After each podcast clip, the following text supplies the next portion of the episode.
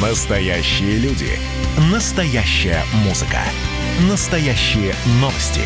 Радио «Комсомольская правда». Радио про настоящее.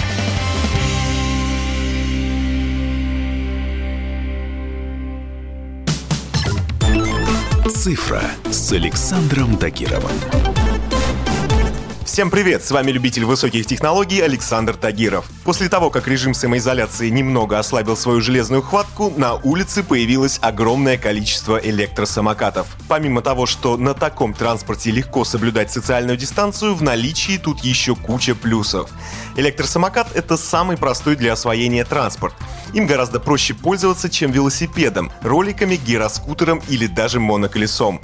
На нем не нужно балансировать, поэтому риска упасть здесь нет — Самокат примерно в полтора раза быстрее, чем гироскутер. Его средняя скорость равна 25-30 км в час. При этом его можно складывать и перевозить в общественном транспорте. Поэтому давайте разберемся, как выбрать взрослому такого электроконя.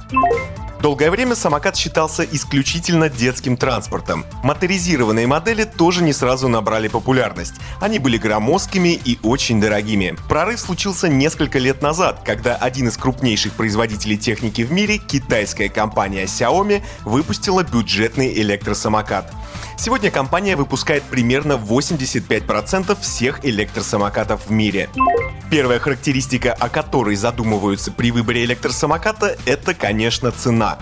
Сегодня электросамокаты производят в США, Нидерландах, Корее и Китае. Самые бюджетные китайские электросамокаты от сертифицированных производителей стоят в районе 12-15 тысяч рублей. Самые дорогие производятся в основном в Соединенных Штатах.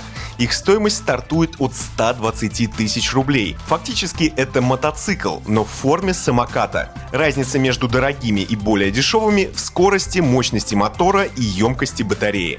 Батарейка вообще самая дорогая часть устройства. На нее приходится около 30% стоимости самоката. Вторая важная вещь, о которой задумываются при выборе, это удобство.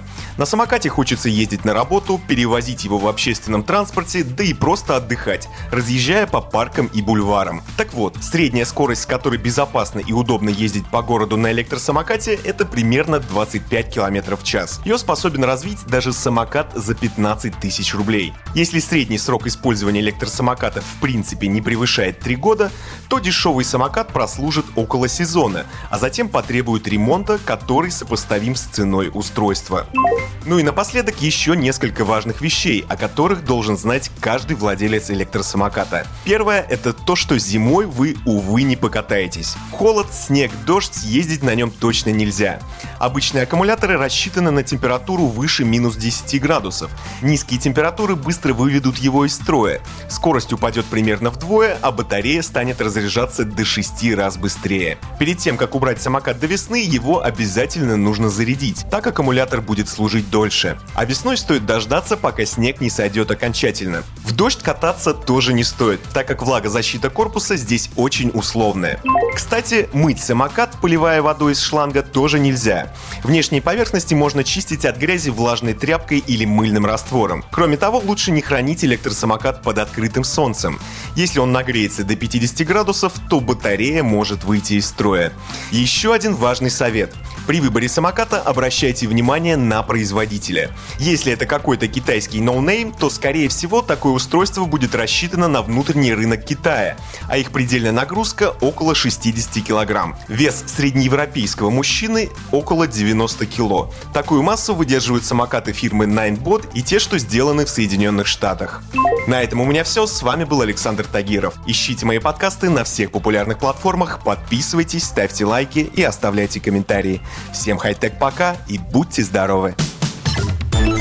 «Цифра» с Александром Тагировым.